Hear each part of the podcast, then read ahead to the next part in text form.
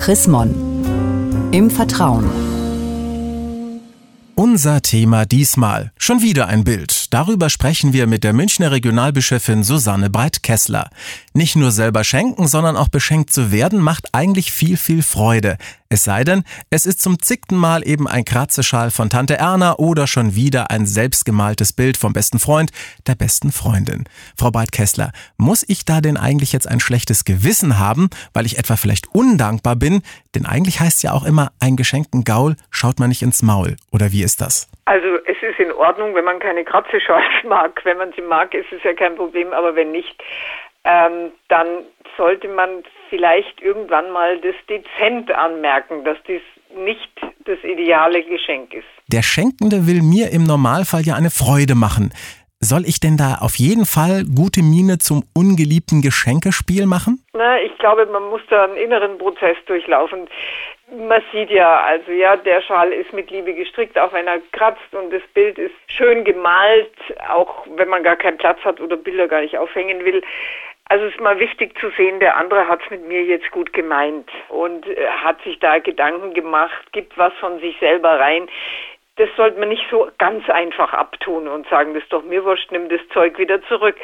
Das tut wahnsinnig weh, dem der das schenkt. Wann sollte ich denn dann aber auf jeden Fall über meinen eigenen Schatten springen und ganz ehrlich sagen, dass ich eigentlich mit dem Geschenk so gar nichts anfangen kann? Also wenn es überhaupt nicht zu einem passt wenn man aus, was aus Wolle kriegt und auf Wolle allergisch ist, wenn man selber gemachte Marmelade bekommt und niemals selber Marmelade isst, dann ist es Unfug. Dann bringt es so ein bisschen die Lüge in die Beziehung und ich finde, das tut nicht gut. Wie mache ich es denn dann? Die kurze, knackige Variante, so nach dem Motto, du lass das mal sein mit dem Kratzeschals, das ist ja wahrscheinlich nicht die richtige Methode. Das ist nicht die richtige Methode. Ich finde, man könnte die Schenkenden ja so mit ihren Fähigkeiten ein bisschen umlenken. Wenn jetzt einer gern großformatige Bilder malt, die man absolut nicht gebrauchen kann, könnte man ja mal um ein kleines Bild fürs Büro beispielsweise bitten.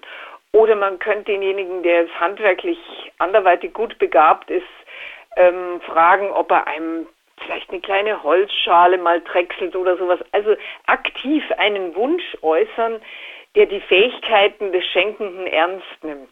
Was mache ich denn jetzt aber mit all den angesammelten ungeliebten Geschenken, die ich bei mir noch zu Hause liegen habe? Ist das in Ordnung, wenn ich die zum Beispiel weiter verschenke? Also ich finde schon, bevor sie bei einem rumkullern und man sie dann irgendwann in die Mülltonne schmeißt, würde ich sie lieber jemandem geben, der was damit anfangen kann. Ich selber mache das auch, muss ich gleich gestehen. Jetzt kann man ja selber auch dann zum Schenkenden werden. Wie merke ich denn selber, wie kann ich denn ein Gespür entwickeln, dass meine Geschenke, so lieb sie gemeint sind, möglicherweise nicht so gut ankommen? Also ich versuche immer ganz offen ins Gespräch zu kommen und sage, sag mir bitte, ob dir das Buch wirklich gut gefällt und wenn nicht, gib es ruhig in den Bazar oder schenk es weiter aber sag's mir bitte, sonst läufst du Gefahr, sowas ähnliches nochmal zu bekommen. Und wenn man das so ein bisschen scherzhaft ironisch macht, dann trauen sich die Leute auch, das zu sagen. Lassen Sie uns doch auch mal wieder ein bisschen Mäuschen spielen. Wie sind Sie denn auf anständige Art und Weise Ihr letztes ungeliebtes Geschenk wieder losgeworden? Das war ein Seidenschal, den ich bekommen habe. Und ich trage keine Seidenschals, ich finde sie aber schön. Ich habe zu einer Freundin geschenkt, die sich riesig darüber gefreut hat. Und meine Freundin hat äh, nicht so viel Geld, kann sich das nicht so leisten, so was Schönes sich zu kaufen und dann waren alle selig. Vielen Dank, Frau Breit-Kessler. Und mehr zu diesem Thema, schon wieder ein Bild von und mit der Münchner Regionalbischöfin Susanne Breit-Kessler, gibt es selbstverständlich auch nachzulesen, nämlich in der neuesten Ausgabe des Magazins Chrismon. Ein Blick in das aktuelle Heft lohnt sich allemal. Sie haben darüber hinaus noch Fragen oder Anregungen, dann freuen wir uns natürlich auch über eine E-Mail. Schreiben Sie an leserbriefe.chrismon.de. Ich sage derweil Dankeschön fürs Zuhören. Bis zum nächsten Mal. Mehr Informationen unter www.chrismon.de